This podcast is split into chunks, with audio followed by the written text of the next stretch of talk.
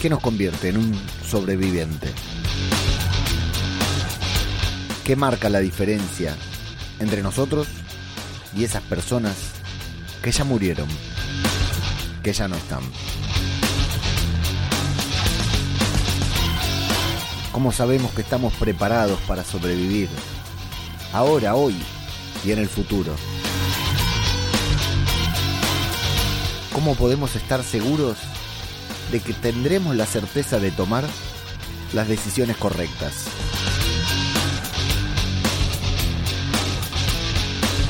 ¿Cómo podremos prepararnos para que otras personas pongan su vida en nuestras manos? Y no fallar. Estar a la altura de las expectativas. Ser coherentes nosotros con lo que otros piensan que somos.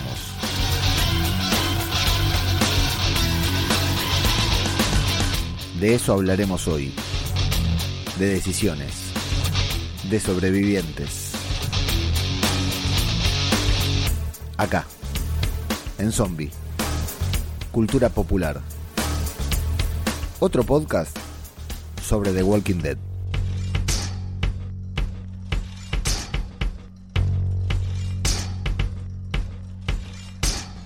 ¿Qué tal? ¿Cómo les va? Les damos la bienvenida a una nueva entrega de Zombie Cultura Popular, el podcast de Radio de Babel, en el que nos dedicamos a hablar sobre The Walking Dead, sobre la decimoprimera temporada de The Walking Dead y sobre la temporada final de The Walking Dead, más que nada, ¿no? Ese es el tema, que estamos acá para ver el final definitivo de esta serie, esta serie que ha llegado, a que está llegando a su final y de una manera más que interesante, ¿eh? más que interesante porque la verdad que eh, estos últimos tres primeros episodios de temporada, la verdad que son una maravilla, la verdad que han sido espectaculares, muy buenos y el primero era un capítulo dividido en dos. El primero era un capítulo dividido en dos, entonces ya era de esperar que estuviera bueno.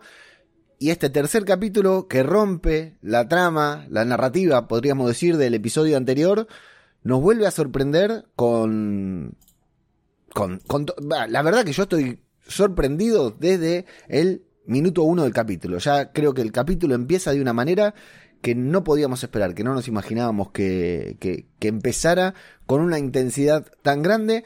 Así que bueno, ahora vamos a hablar. Así que antes de comenzar, como siempre, saludo, estamos en vivo en Twitch, por primera vez grabando casi en tiempo real. Terminó la emisión del episodio en España y prendimos Twitch y acá estamos. Así que si te lo perdiste, si estás viendo o escuchando esto, ya sabes que la semana que viene, cuando termina el episodio en España, cuando termina la emisión oficial del episodio en España, de The Walking Dead en España, arrancamos nosotros desde acá. Eh, me dicen y quiero confirmar antes que nada, aquí estamos con saludo a la gente que se encuentra en Twitch en vivo y en directo, a todo de Zombie, David y Gema, Alberti 13, Miss Peps y otra gente que se va sumando de a poquito.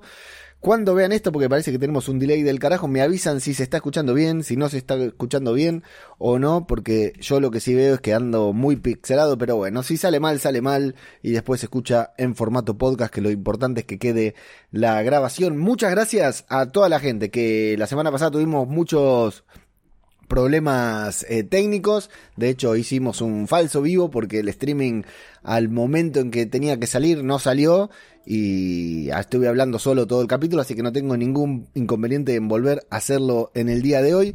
Y bueno, agradecer y saludar como siempre a la gente que nos acompaña a través de Evox y de todas las redes sociales, como siempre.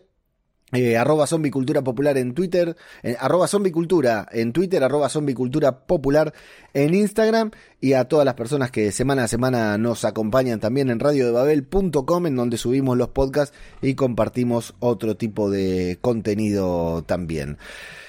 Arroba zombicultura popular en Instagram, arroba zombicultura en Twitter y radiodebabel.com es eh, nuestra página web donde pueden encontrar todos los podcasts que hacemos desde aquí, incluidos todos, por supuesto, los de The Walking Dead. Tenemos este podcast, así como lo ven, con eh, streaming de mierda y, y todo, tiene patrocinadores a los que les mandamos un abrazo muy grande, socios de la Fundación Felices los Zombies que nos apoyan a través de patreon.com barra radio de Babel, que siempre están aquí para darnos un apoyo, para apoyarnos, para darnos una mano en todo lo que hacemos. Así que los invitamos a unirse a la Fundación Felices los Zombies a través de patreon.com barra radio de Babel a través de un pequeño aporte de dinero que para nosotros será muchísimo y nos ayudará a comprar el pan todos los días y no morirnos de hambre mientras hablamos de The Walking Dead. Hunted, el tercer episodio de la temporada final de The Walking Dead, que la verdad creo que a todos nos gustó por igual, creo que a todos nos sorprendió por igual y que, insisto, nadie imaginaba que tuviera un inicio tan potente y que a lo largo del episodio vayan pasando tantas cosas, porque veníamos de dos episodios muy cargados y tranquilamente eh, podría haber sido un episodio de relleno, tal vez lo fue, pero pasaron muchas más cosas de las que podríamos eh, imaginar. Vamos a comenzar hablando de la intro del episodio, que este episodio comienza con una escena completamente desconcertante en la que vamos a ver de noche a Maggie desorientada, asustada, confundida en primerísimo primer plano y como bien nos decían ahí en Twitter hoy que es con el que la encontramos a Maggie eh, esta escena es una réplica, parece a eh, el proyecto Blair Witch, ¿no? A esta hermosa película de terror que tanto nos asustó hace algunas décadas y lo vamos a ver ahí en el bosque. Y a mí me gusta mucho porque el episodio comienza en pausa, en cámara lenta, eh, con un sonido sordo, ¿no? En el que se escucha la, la respiración de Maggie. Y de golpe se convierte en una completa locura, en una anarquía total en la que no te alcanzan los ojos para ver todo lo que pasa, todo lo que está sucediendo. Es terrible lo bien planteada que está la escena, la confusión por la que atravesan, eh, la, confusión, la confusión por la que pasan los, los personajes, que es la misma que lo que, que, la que por la que pasamos nosotros, ¿no? Es la misma por la que estamos pasando nosotros en ese momento. Vamos a ver, a desglosar un poquitito qué es todo lo que se ve, porque pasa todo demasiado rápido. La cara de Maggie en primer plano, con esto que decíamos, ¿no? El sonido sordo de su, de su desesperación, de su respiración, está ahí eh, intentando ver qué es lo que sucede a su alrededor, porque claro, encima ella no es que solo tiene que correr, es líder, entonces debería poder tomar decisiones para, para ver qué le pasa a ella. Eh, qué le pasa a los demás, ¿no?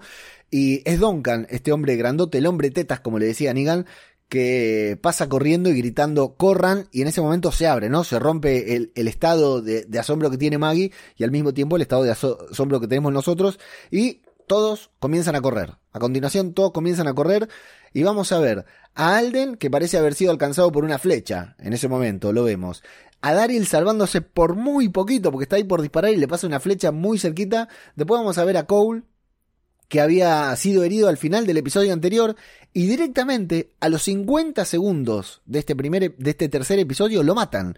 Yo cuando entró este personaje, con el aspecto que tenía, con lo cancherito que entró en la temporada pasada, en los capítulos extras de la temporada pasada, creí que había quedado, llegado para quedarse, porque tenía look para convertirse en un personaje de The Walking Dead, y de golpe lo matan, lo liquidan y adiós Cole, que ya la, estaba pasando bastante mal en la temporada, en, el final del episodio anterior. Ya sorpresa, ¿no? 50 segundos de capítulo, primer muerto. Así nomás, lo degüellan y adiós. Si te he visto, no me acuerdo, gracias por todo Cole, nadie se va a acordar de ti porque no hiciste absolutamente nada en The Walking Dead.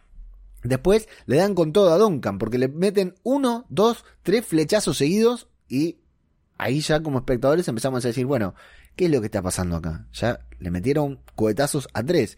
Y como si fuera poco, al que le dan a continuación es a Negan, que le meten un flechazo, un cuchillazo en la gamba. Queda ahí gritando contra un árbol.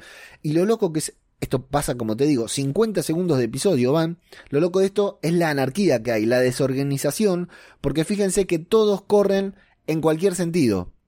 Algunos van para la derecha, otros van para la izquierda, nadie sabe para dónde tienen que escapar, no hay un plan y eso hace que nosotros como espectadores nos angustiemos todavía más porque no sabemos a dónde van, cuál es la escapatoria, qué es lo que va a pasar y quién va a ser el siguiente en caer porque aparecen los segadores de todos lados.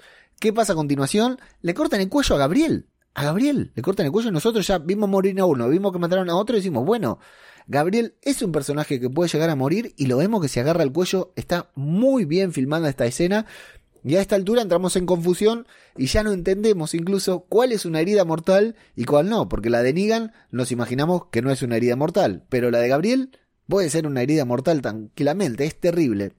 Y lo vamos a ver a Daryl cuidando a Perro, llamándolo y escapando junto a Perro, por favor cuiden a Perro, y a Maggie siendo capturada. E, esto es lo loco, ¿no? Porque están todos ahí y Daryl dice, Perro, vámonos de acá. O sea, lo único que tenían que hacer era salir del bosque, era salir del bosque, fue terrible. Así que eh, le dice... la vamos a ver a Maggie siendo capturada, siendo rescatada por Elijah. O sea, primero la capturan, después Elijah, el enmascarado, la salva y después se lo llevan a él desde atrás. Bien de terror, no vemos nada, pero se lo llevan con una perversión terrible.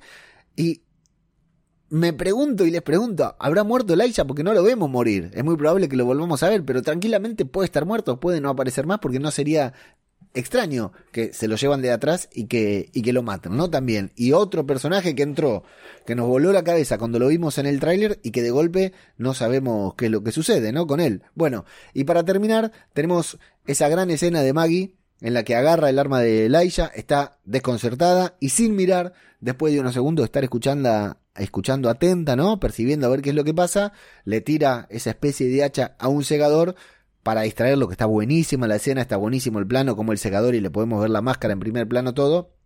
Y finalmente logra escapar. La verdad que para mí es increíble esta escena de The Walking Dead que dura menos de dos minutos y nos rompe la cabeza porque nos hace tomar conciencia de la peligrosidad que tienen ante este nuevo grupo de, de, antagonistas, ¿no? O sea, realmente esto nos, nos hace ver lo peligrosos que son, ¿no? Lo bien que trabajan en equipo, cómo se las ingeniaron para cercar a los protagonistas, ¿no? Para que los protagonistas tengan, eh, se encuentren con este inconveniente, ¿no? Se encuentren ahí cercados y nuestro equipo de supervivientes, que son a los que siempre conocemos, a los que nosotros seguimos y todo, y que están muy preparados para sobrevivir, se vean ante este tremendo problema que tienen de que no pueden que hacer nada y es una anarquía total. No pueden ni siquiera planificar una estrategia para escaparse y le genera desesperación a ellos y desesperación a nosotros también. Dos minutos dura la escena, tres, la verdad que no sé cuánto durará, me parece una completa genialidad.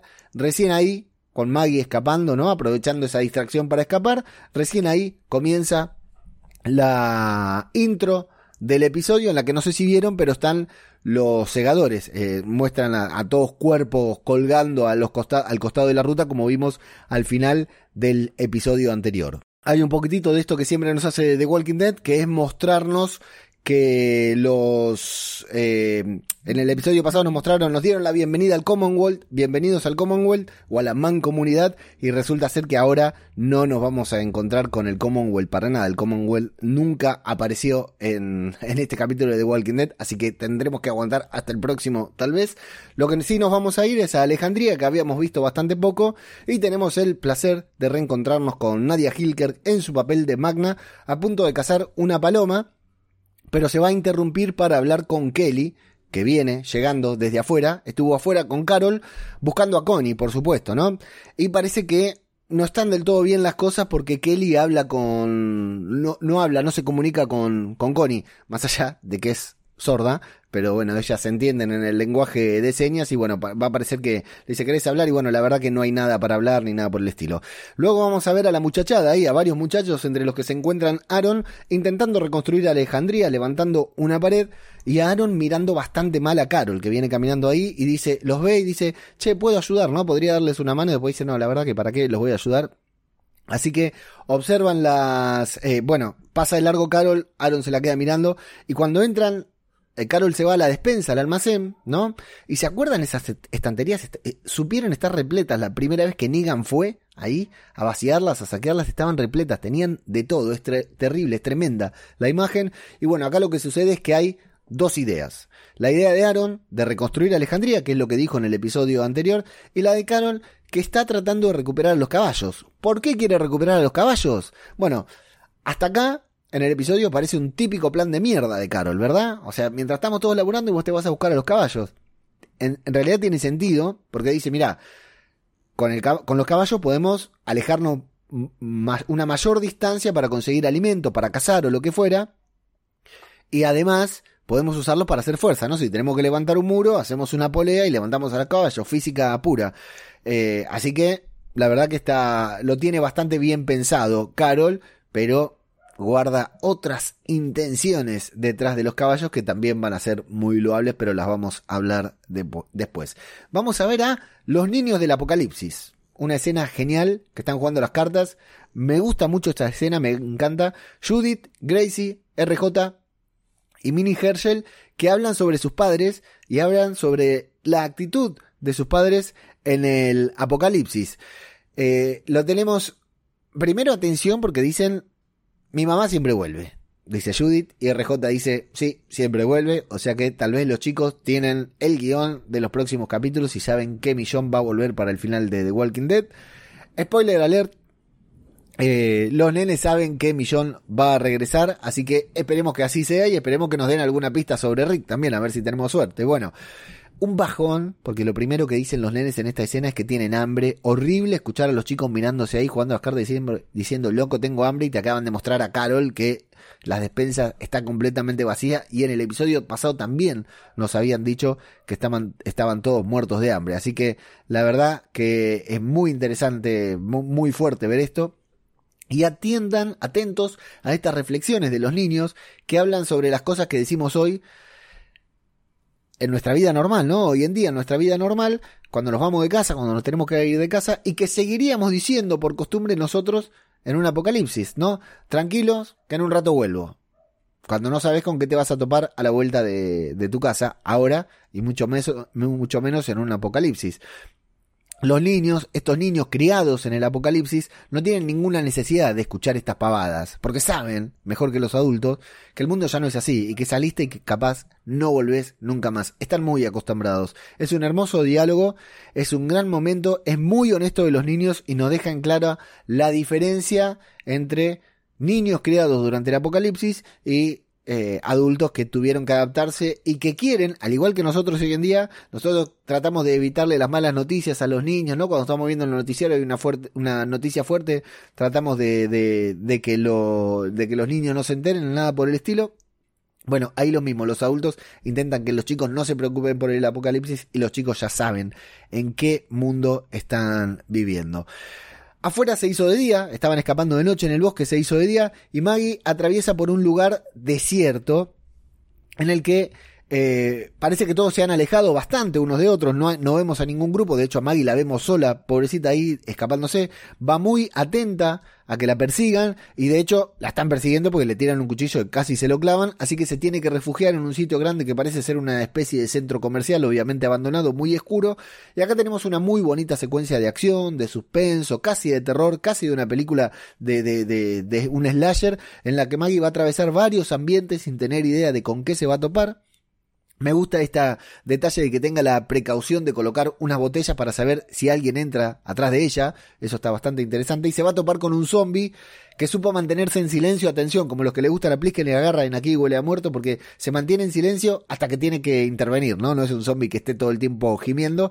Y bueno, eh, termina perdiendo la linterna Maggie ahí, se queda a oscuras y es genial el momento a continuación cuando vemos que un enmascarado estaba a punto, un segador, estaba a punto de atacarla desde atrás, pero justo suenan las botellas que Maggie había dejado, entonces lo ve y tiene que pelearse con él. Está muy buena esa escena cuando enciende el, encendedor y de atrás le aparece el segador que estaba al lado de ella también esperando oportunamente a que encendiera el encendedor, ¿no?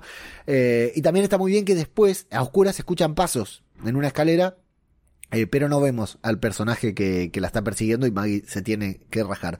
Nos cortan para mostrarnos al cura, a Padre Gabriel, al cura Legañas. Nosotros, yo voy a hacer ahora todo seguido lo del cura porque es una escena muy cortita pero muy potente, muy poderosa. En otro lugar lo vemos al cura que también tuvo que escapar, pero al contrario de lo que pasa con Maggie, parece que él está persiguiendo a alguien, ¿no? Parece que él tuvo un enfrentamiento. No lo vimos porque le vimos que le cortaban el cuello, y eh, vemos que ahora tiene un puñal o algo clavado en la pierna. Eh, y vemos que el otro, el que se está escapando, es un segador porque hay una máscara tirada, ¿no? O sea que debe haber tenido un enfrentamiento cuerpo a cuerpo, me imagino el cura, en el que él terminó con algo clavado en la pierna y el otro terminó peor, obviamente. Son geniales la cara del actor, de Seth Gillian, está muy bien. Y en esta parte es genial que se pone a perseguirlo el cura, ¿sí? Que, que dice, bueno, listo, tranquilo, esta es mi misión, este es mi por qué estar acá, acá voy, te voy a perseguir. Así que el cura llega hasta donde estaba el segador en una escena siguiente, ¿no? Porque la escena se corta acá, primero se tiene que arrancar el puñal que tiene en la pierna, ¿no? Con bastante dolor, pero luego lo va a perseguir, pasan otras cosas, nosotros los vamos a resumir ahora. El cura llega hasta donde estaba el segador, que se pone feliz de verlo, porque ya que le toca morir, mejor morir frente a un cura, ¿no? O sea, no importa que te mate el cura. Dice, la verdad, prefiero que, que, que, me mates vos cura y que me mandes al cielo, ¿no? Y el cura dice, espera, vos querés rezar por mí, le dice, ¿no? Cura, tenés que rezar por mí, dame la extrema unción, qué sé yo, la mierda que le dice. Le dice, vos quisiste matar a, mis amigos, sí, sí, y tus amigos me quisieron matar a mí, así que estamos iguales. Y el tipo le dice, no tengas miedo, no tengo miedo, le dice el cura. Y después cuando le pide que rece por él, porque es un hombre de Dios, dice, aunque yo sea tu enemigo, vos tenés que rezar por mí. Y el cura se lo piensa un poco, dice, a ver que me habían dicho en el seminario, a mí me habían dicho que rece, me habían dicho que no rece, bueno. Así que el cura le dice, sos un hombre de Dios, y le va a dar una gran frase que está para hacerse una remera. El cura le dice, Dios ya no está acá, y le revienta la cabeza. Bien, bien por el cura, qué gran personaje, cómo ha cambiado. Me encanta, me encanta, y me encanta Seth Gillian. La verdad, por favor, que no muera nunca el cura porque es genial. Vamos un ratito más con Maggie, que Maggie va a llegar a estar recorriendo este centro comercial muy grande, muy bien ambientado, hay varios maniquíes eh, que, nos van confundiendo también si son personas o no. Y se va a encontrar con Alden en una escena muy rápida que, porque justo son atacados. Es atacado Alden. En el momento que se relajan, Alden, Maggie, boom, aparecen los segadores. Hay un mano a mano entre ambos en el que Maggie, fíjense que se defiende muy bien, se nota mucho la evolución, todo lo que aprendió estando en una serie de acción como Whisky Cavalier, porque le golpea el antebrazo, usa la pierna para trabarlo, para que el, segador no se pueda acercar a ella. Está muy bien la técnica de pelea que utiliza Maggie, o sea, movimientos muy justos, ¿no? Muy de entrenamiento, podríamos decir, un entrenamiento que Maggie no tenía porque era la hija de un granjero. Y después de clavarle una botella en la cara a este segador, es asistida nada más ni nada menos que por Negan, que la, ayuda. Oh, sorpresa, justo estaba Negan ahí. Y atención, Negan la salva, vuelve a hacerlo después de que un segador les tire la granada, porque cuando les tiran la granada es él el que la impulsa para que salga Maggie. Y al otro lado estábamos viendo a Alden que lo estaban dando con todo. Lo vamos a ver que está hecho mierda mal. Y otra vez, ¿no? Nosotros como espectadores decimos, ¿pero qué pasó?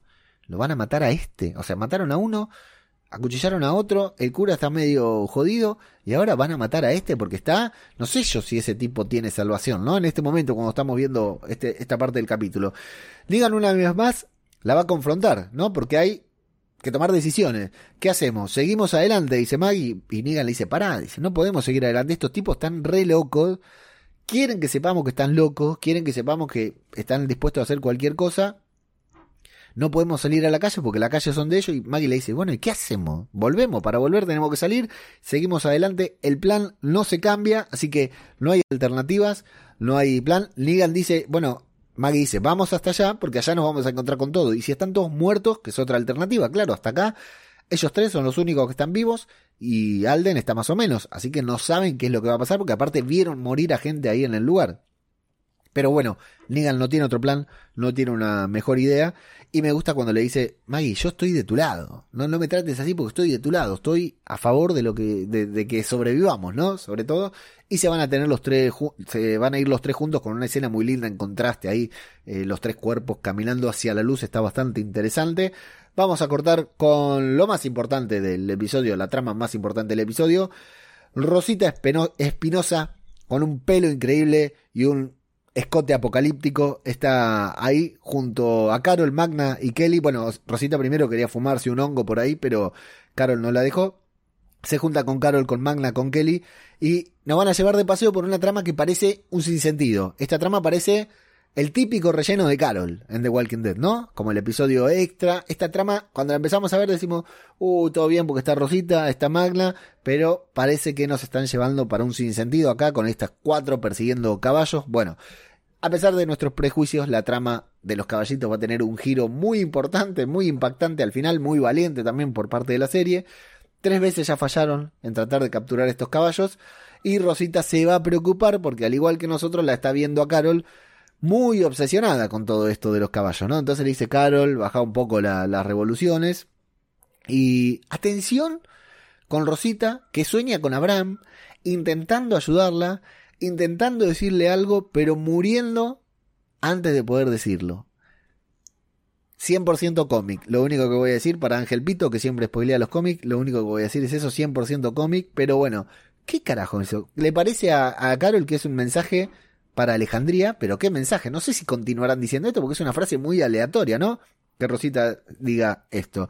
Y más adelante en el episodio se van a encontrar con varios caballos muertos, despedazados, podridos, y ya nuestro corazón se empieza a estrujar porque decimos, ¿qué es esto de Walking Dead? No te pagué para esto, no estoy, no, no soy suscriptor de AMC Plus y pago todas las semanas esto, no estoy suscripto a la mierda de Star Plus acá en Latinoamérica para que me muestres un caballo despedazado, ¿no? Horrible momento, horrible, todas, todas se ponen muy mal, nosotros como espectadores también, por supuesto. Sin embargo, Carol está rota, porque la vemos que está rota, quiere seguir, y aunque las tres intentan detenerla, está desesperada por encontrarlos. Eh, aunque en ese momento a nosotros nos parezca una pavada, al final va a tener sentido, porque ahora decimos, ¿para qué, Carol? ¿Para qué te preocupas tanto por los caballos? Dice, por, un caballo de mierda, o sea, parece que estuviera encajetada como cuando la quería matar a Alfa y no tenía sentido. Entonces nosotros acabamos diciendo, uy, Carol otra vez, eh, está poniendo a los demás en peligro, cosas por el estilo. Y con lo que va a suceder al final, todo esto se va a resignificar, eso es lo que está bueno. Magna la abraza, ¿no? Como para apoyarlo, porque la vemos a Carol destruida. ¿Se acuerdan que Magna se llevaba mal con Carol porque la responsabilizaba por la muerte de Connie, ¿no? Y cuando hagan un par de metros más se van a encontrar con los caballos corriendo libremente por la pradera y con musiquita muy emotiva que nos emociona porque los caballitos a nosotros nos llenan de, esperanza, de libertad, de alegría, son un símbolo de vida, de paz, de futuro, de progreso, ¿no? Entonces vemos un caballo y decimos qué lindo este capítulo de The Walking Dead que nos trae caballos para mostrarnos lo lindo que es la vida, que la vida prevalece incluso en el apocalipsis, todo eso nos quiere mostrar The Walking Dead, en este momento pensamos nosotros, ¿no? Eh, se van a enfrentar, a los caballos se van a ganar su confianza con los consejos de Kelly, los van a acariciar y aunque no los veamos, Carol mientras lo acaricia le ruge la panza, se le hace agua a la boca, le chorrea la baba, eso lo cortaron, ¿no? Pero está, casi le muerde ahí, le clava un mordiscón en el, en la cola al caballo en ese mismo momento. Bueno, van a llegar triunfadoras con los caballos bajo la atenta mirada de todos los alejandrinos que Nadie lo dijo, ¿eh? no lo mostraron, pero todos cuando los veían entrar decían al fin llegó la comida, el puchero que nos comemos esta noche, eso es lo que decían los alejandrinos, estoy seguro, no que sonreían porque, ay, qué lindo los caballos, ahora vamos a poder aprender equitación. Estaban pensando lo mismo que Carol, sin dudas. Magna va a hablar con Carol para que deje de darle falsas esperanzas a Kelly sobre la supuesta muerte de Connie eh, lo que pasa es que, bueno, Carol ya leyó el guion de la temporada, vio el tráiler y sabe que Connie va a aparecer porque estuvo filmando Eternals, pero va a volver. Y Magna no sabe nada, no le contaron porque no hace tanto tiempo que está en la serie. Magna quiere que Kelly pueda cerrar su duelo, ¿no? sobre la muerte de Connie. Y nadie se da cuenta, porque todos dejan los caballos ahí en el establo, pero Carol se lleva un caballo y nadie le pregunta nada, ¿no? Vamos a ver a Rosita con Coco, no me acuerdo si ahora o más adelante y se lo lleva ahí una especie de corral que tiene con mucha pericia, una habilidad que le desconocíamos acá a, Carol, lo acuesta y decimos, ¡ay, qué lindo! Le va a hacer unas caricias al caballito, ¿no? Pero de a poquito vemos esa, esa especie de, no sé, de, de, de balde, de palangana que hay ahí y decimos, no, por favor, que no pase lo que creemos que va a pasar, no sé si a ustedes les pasó lo mismo, pero que no pase lo que creemos que va a pasar, que no, no sea esto que estamos pensando. Empezamos a darnos cuenta por dónde viene la mano, de qué se trata todo. Eh, yo creo que todos decíamos, esto no puede estar pasando, esto no puede ser así, pero después te pones a pensar y dices, bueno, estamos en un apocalipsis zombie, ¿no? Se están cagando de hambre y esto es lo que, eh, lo que hay que hacer. Y entendemos por qué Carol estaba tan desesperada, por qué Carol estaba tan obsesionada con agarrar a los caballos. No era para levantar un muro, no era para recorrer más distancias más largas, no era para aprender equitación, era porque la gente en Alejandría se estaba muriendo de hambre y era eso o empezar a comerse entre ellos. O sea, la gente con hambre va a empezar a hacer cualquier locura y no te extrañe, muere uno y se lo comen, ¿no? Como en varias historias que habíamos visto, ¿no? Y se terminan convirtiendo en términos. ¿Qué preferimos? ¿Terminus o lo que hizo Caron? Bueno, lo va a matar al caballo en una escena intensísima, intensísima, en una escena que hay que reconocer. Yo entiendo que a muchos de nosotros muchas veces Carol nos molesta, pero está recontra bien actuado por Melissa McBride, porque la vemos que lo hace con convicción, pero que la destroza por dentro, que ella carga con toda la responsabilidad. Aaron entra y decimos, uy, Aaron le va a decir algo. Y sin embargo, Carol se miran y Aaron la entiende, entiende lo que hizo, entiende el dolor que le provoca, entiende lo que le cuesta hacer eso y entiende también que había que hacerlo y que solo una persona tenía los huevos suficientes como para llevarlo adelante y era justamente Carol. Eh, se ponen a juntar sangre porque seguramente después hagan unas morcillitas o algo por el estilo. Y bueno, la verdad que, que es genial eh, cómo lo fueron mostrando todo lo de Carol que parecía una trama más para que luego resignificarla con este último acto impactante que del cual nos deja a todos con, con muy con muy mal rollo, ¿no? Podríamos decir, bastante afectados con esto, pero la gente algo tiene que comer, pragmatismo en medio del apocalipsis. Eh, y lo bueno es que nos muestran que ella sufre tanto como nos gustaría creer a nosotros que sufriríamos en esa misma situación. Todo va a ir un poquitito más lejos. Porque a continuación, después de un par de escenas, la vamos a ver a Judith llevando el, asadito, las bocatas, como le dicen en España. Y lo bueno, lo que me gustó es que parece que todos supieran lo que están comiendo.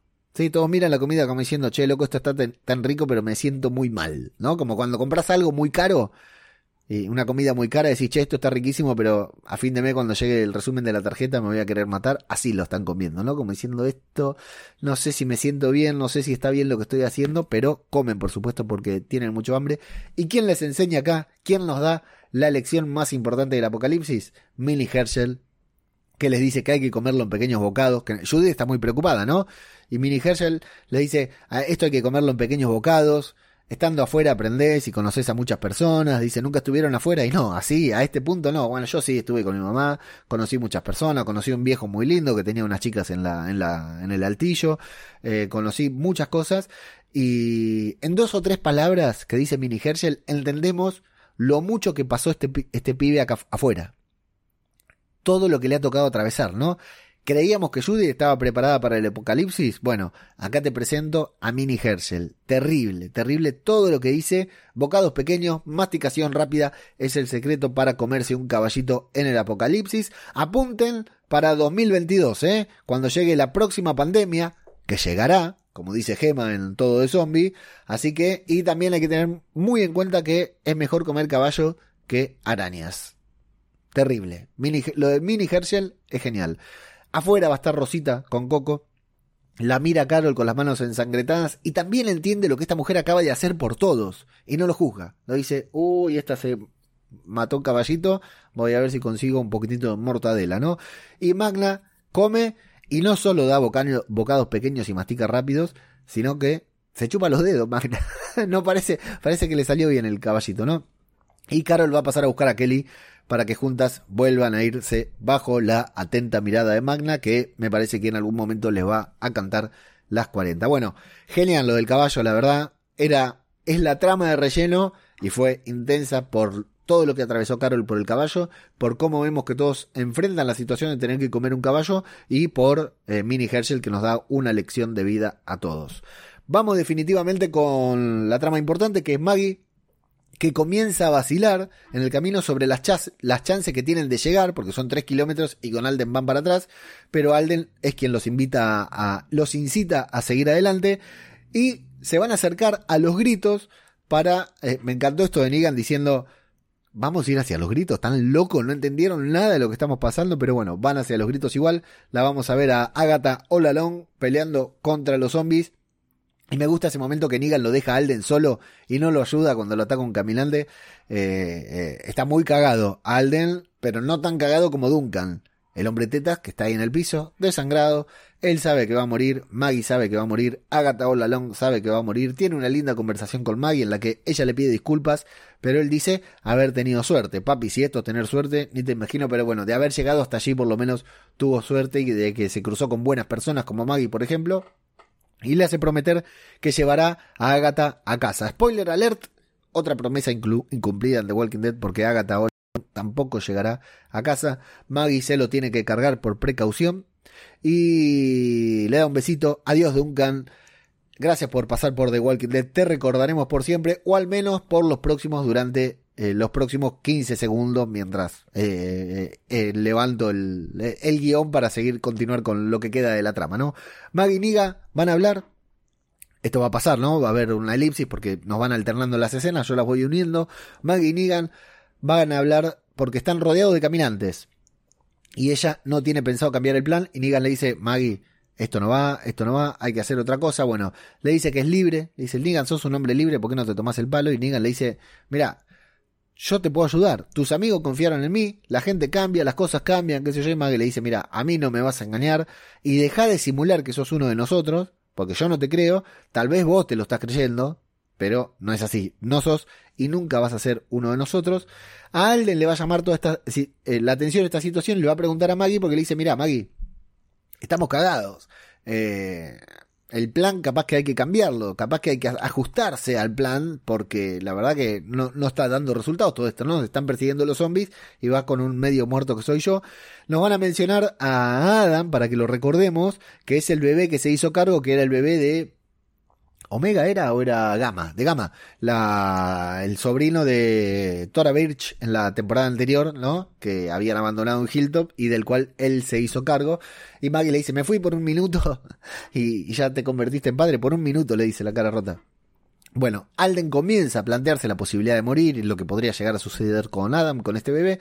Se, va a encontrar, se van a encontrar con un caminante chamuscado, bautizado como Judas, muy bueno, y las caras de Negan como diciendo, papi, ¿dónde nos estamos? Mirá que para que se impresione Negan, para que Negan se impacte, sabés lo que debe ser, ¿no? Y justo ahí son emboscados por una horda que los rodea en medio del bosque, deben apurarse para salir de ahí. Con una barreta, Negan se hace cargo de la situación y mata a varios caminantes para darles tiempo para que Maggie y Alden puedan ponerse a salvo, pero se va a tener que poner a trabajar junto a Maggie porque Alden está cagadísimo.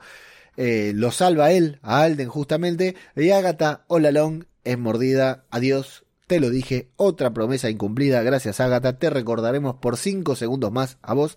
Eh, deben dejarla atrás y es Negan el que en esta ocasión agarra a Maggie y se la lleva de atrás. Me pareció genial que la salva a Maggie porque se estaba metiendo en la boca del lobo para salvar a alguien que no tenía salvación porque ya le habían mordido.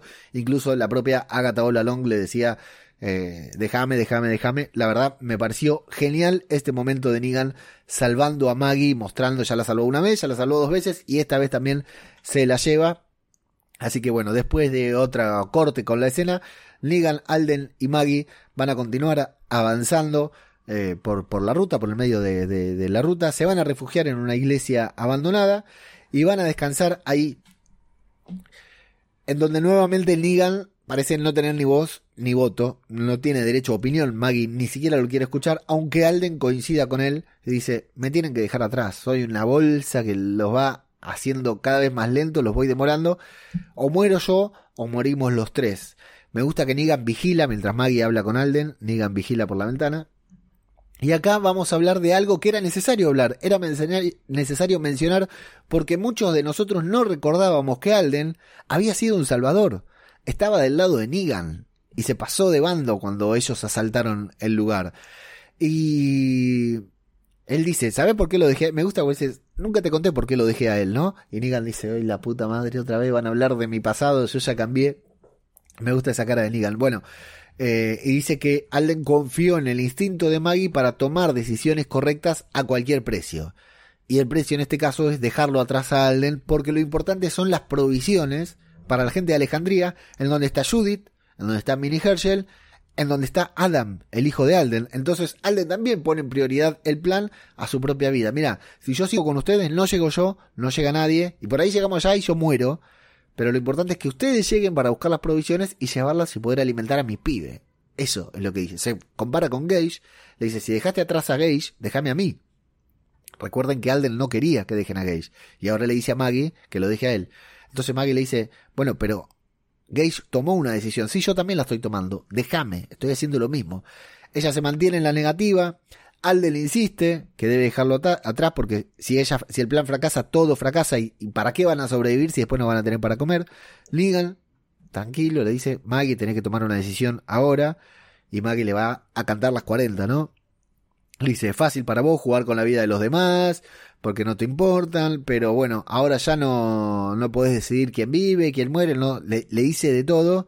Y Negan, incluso le dice, todo esto es tu culpa porque vos destruiste todo lo que teníamos, le da con toda la arte. Se, descarga tremendamente con Negan, y Negan la mira tranquila y le dice, es cierto, tenés razón, pero tenés que tomar una decisión. Igual tenés que tomar una decisión. ¿Nos quedamos o nos vamos? Decidí vos. Yo soy un hijo de puta, pero vos tenés que tomar una decisión. Y con esa decisión tal vez seas tan hija de puta como yo. Es lo que le dice Negan, ¿no? Así que bueno. Llora, Maggie le deja provisiones, le pide a Negan un cuchillo que tiene y Negan se lo da a regañadientes. Eh, Negan va a cruzar un banco para que Alden pueda trabar la puerta desde adentro y estar más resguardado. Y Maggie y Negan se van a ir juntos, curiosamente, juntos y solo. Más vale que cuando esté volvamos, cuando volvamos, estés acá. Y Alden le dice, más vale que vuelvan porque yo voy a estar acá. Ponen una musiquita muy linda, emotiva. Alden se queda solo, contemplando la muerte, podríamos decir, ¿no? Porque lo vemos ahí cuando se sienta que dice, cagué, de acá no salgo, me muero en los próximos cinco minutos. Vamos a ver qué pasará con Alden.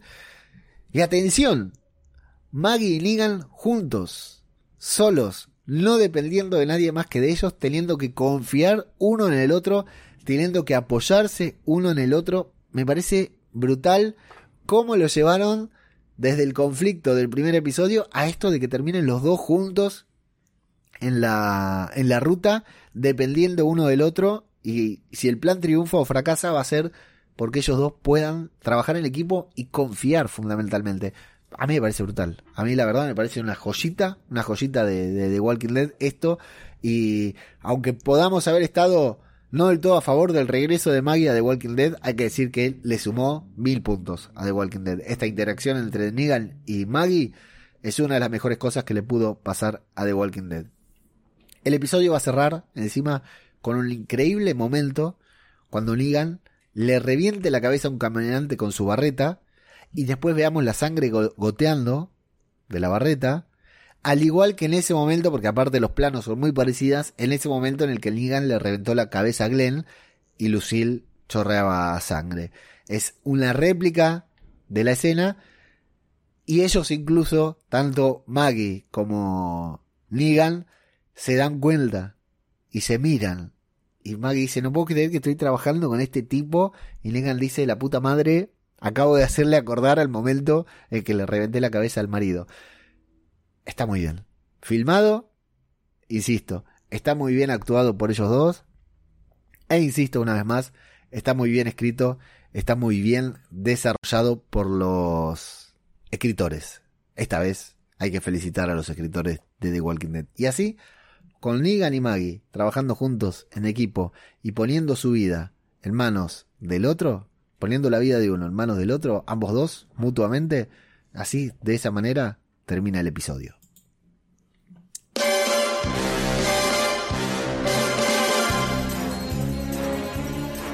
Agente secreto al servicio de su majestad.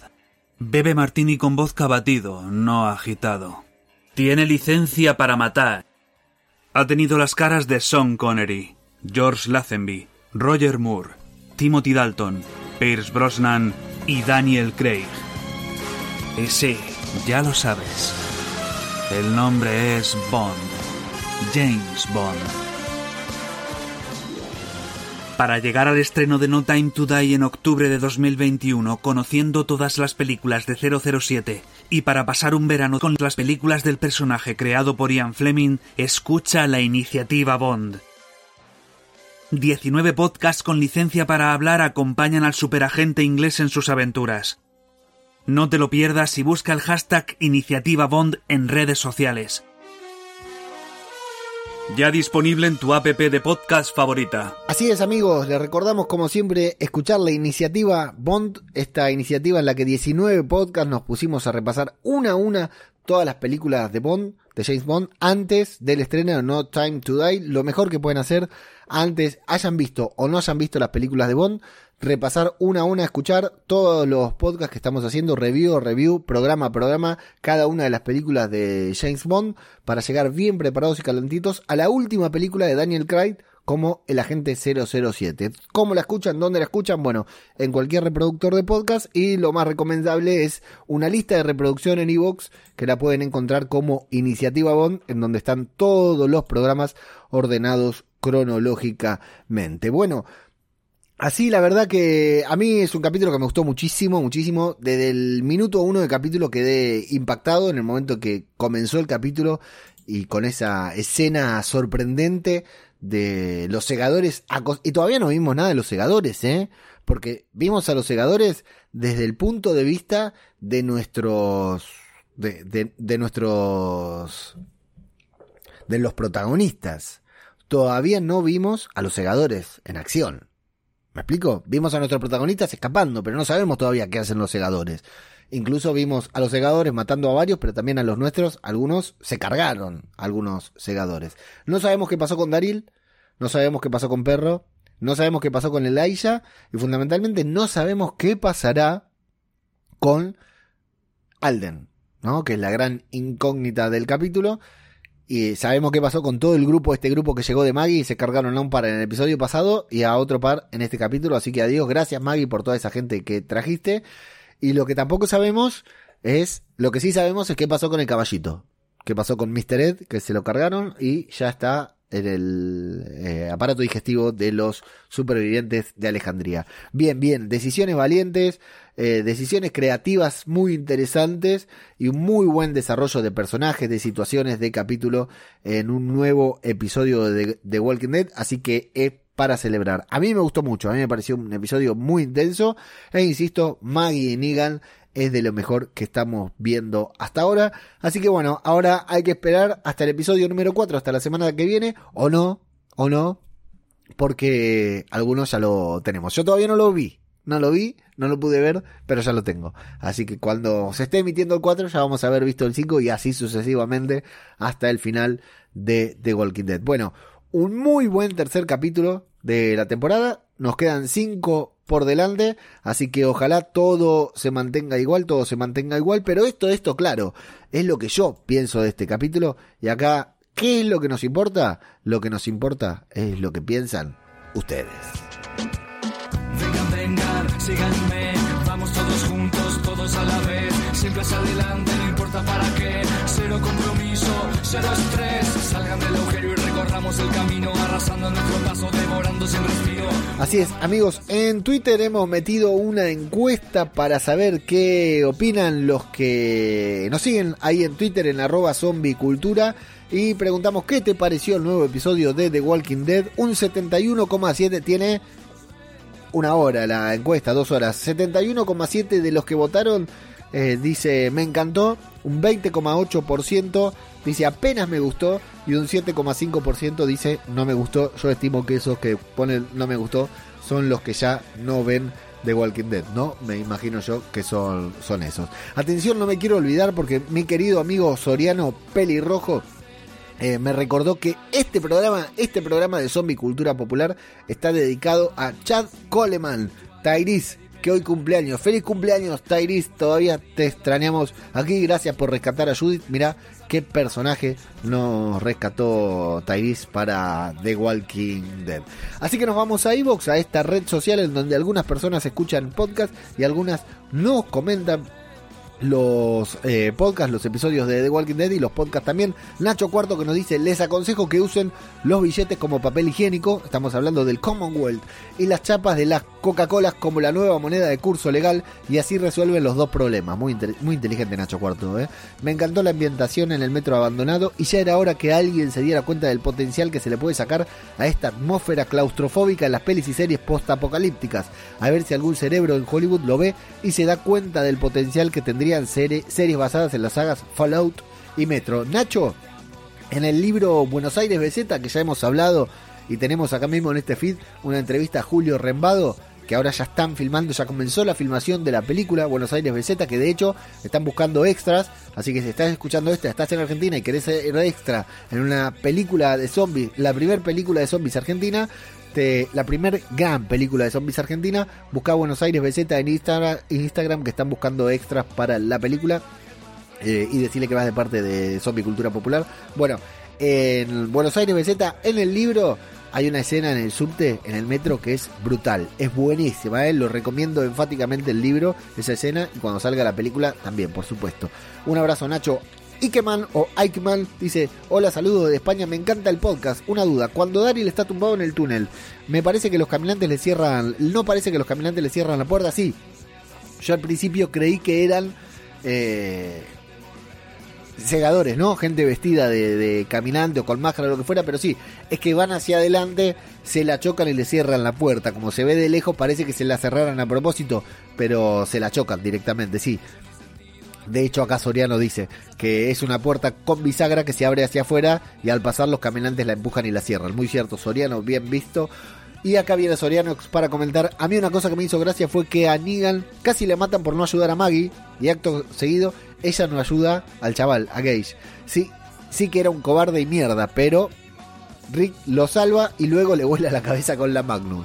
Saludos desde España, dice Soriano, deseando tenerte aquí para acogerte con fuerza. Bueno, cada vez falta menos. Soriano, te mando un abrazo grande. DFA 78 nos dice, gracias Leo por tu trabajo. Mancomunidad es una palabra castellana preciosa. Maggie es un personaje no creíble, lo siento. Y qué decirte, a mí me gusta mucho DFA y mancomunidad es una palabra de mierda. No la pienso decir, igual la estoy diciendo más seguido, más que Commonwealth. ¿eh? Y eso que no apareció el Commonwealth o la mancomunidad en este capítulo. Anónimo dice, creo que deberías comentar los capítulos a la vez que salgan porque ya estamos viendo el cuarto. El que lo quiera escuchar que lo descargue más tarde. Gracias por el trabajo que hacen. Saludos desde Málaga, España. Un abrazo grande. Anónimo, sí. Es el gran debate, el gran debate. ¿Cuándo grabar? ¿Cuándo publicar? La verdad que es una cagada, pero bueno, lo estamos. Por ahí para los Patreon podemos hacer, ¿eh? Para los Patreon, ¿qué le parece, eh? Para los Patreon sacamos un capítulo, el capítulo, liberamos el capítulo anticipadamente como hacen los podcasts chotos esos que eh, escatiman contenido solo para Patreon, lo podemos hacer así. Nos convertimos en un podcast choto, en un podcast de mierda, pero bueno, por lo menos me lleno los bolsillos. Si llegamos a los 100 Patreon, convertimos Zombie Cultura Popular en un podcast de mierda y empezamos a pijotear contenido solamente para los patrocinadores. Ese es mi compromiso. Cuando lleguemos a los 100 Patreon. Ya veo que llegamos a los 99 los hijos de puta porque no quieren que me convierta en un podcast de mierda, pero bueno. 100 Patreon y convertimos Zombie Cultura Popular en un podcast de mierda como todos los demás. Conchita García Torres nos dice pocos gestos más valientes que el abrazo de Magna a Carol. Ya estamos hablando de este capítulo, ¿eh? El detalle de Judith diciendo mi madre siempre vuelve. Espero que sea un guiño o spoiler. Y contemos con Millón para el final de la serie. Besos y mate, besos y mate para ti, Conchita. Sí, insisto. Eh, buen detalle y muchas ganas de volver a ver a Millón. Sí, la verdad que sí. Uh, vuelve, tengo un comentario más. Ikeman que dice, buenas, fenomenal que se hayan quedado Megan y Negan solos. Maggie y Negan solos.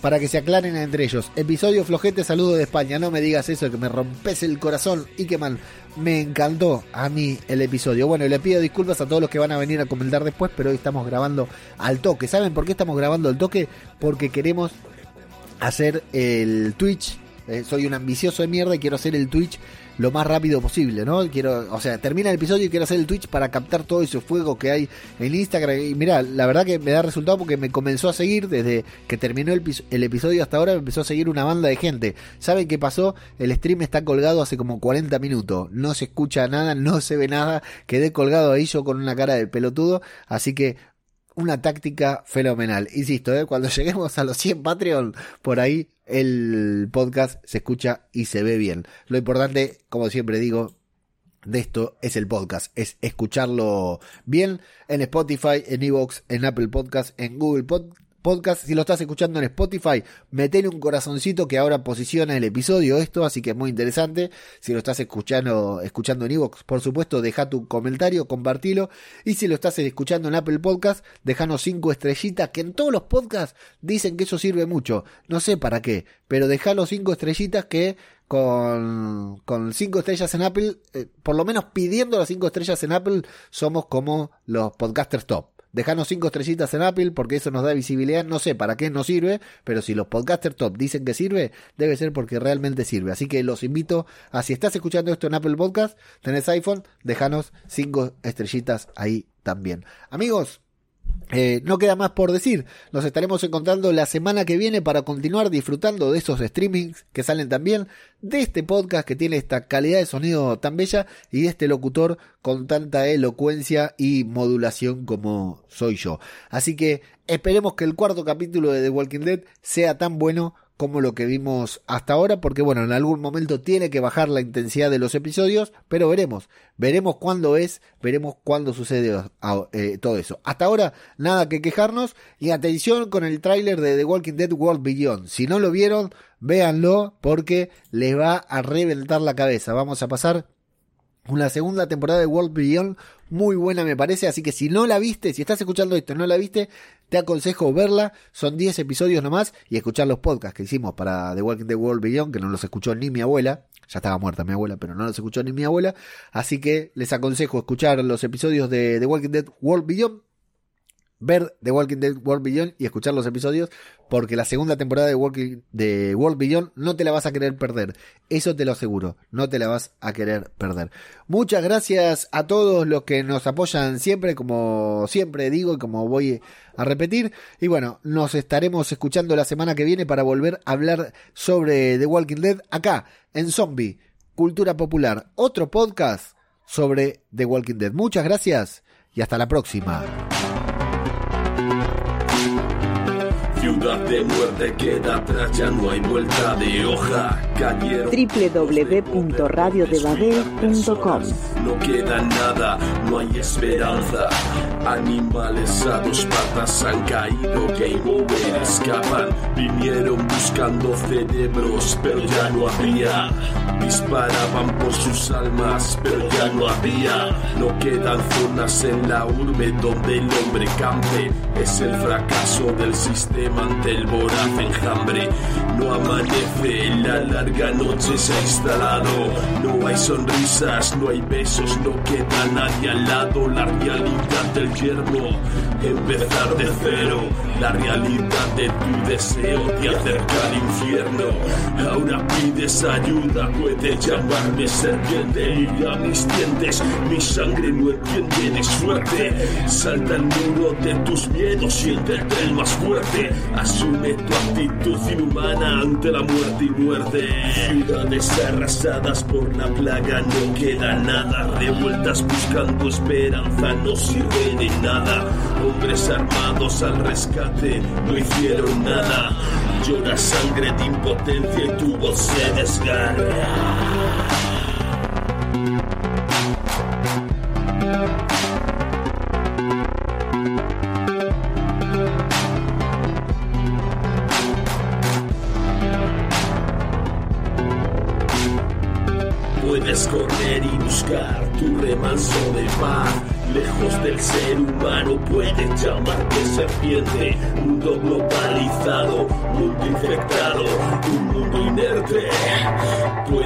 Llamarlo serpiente.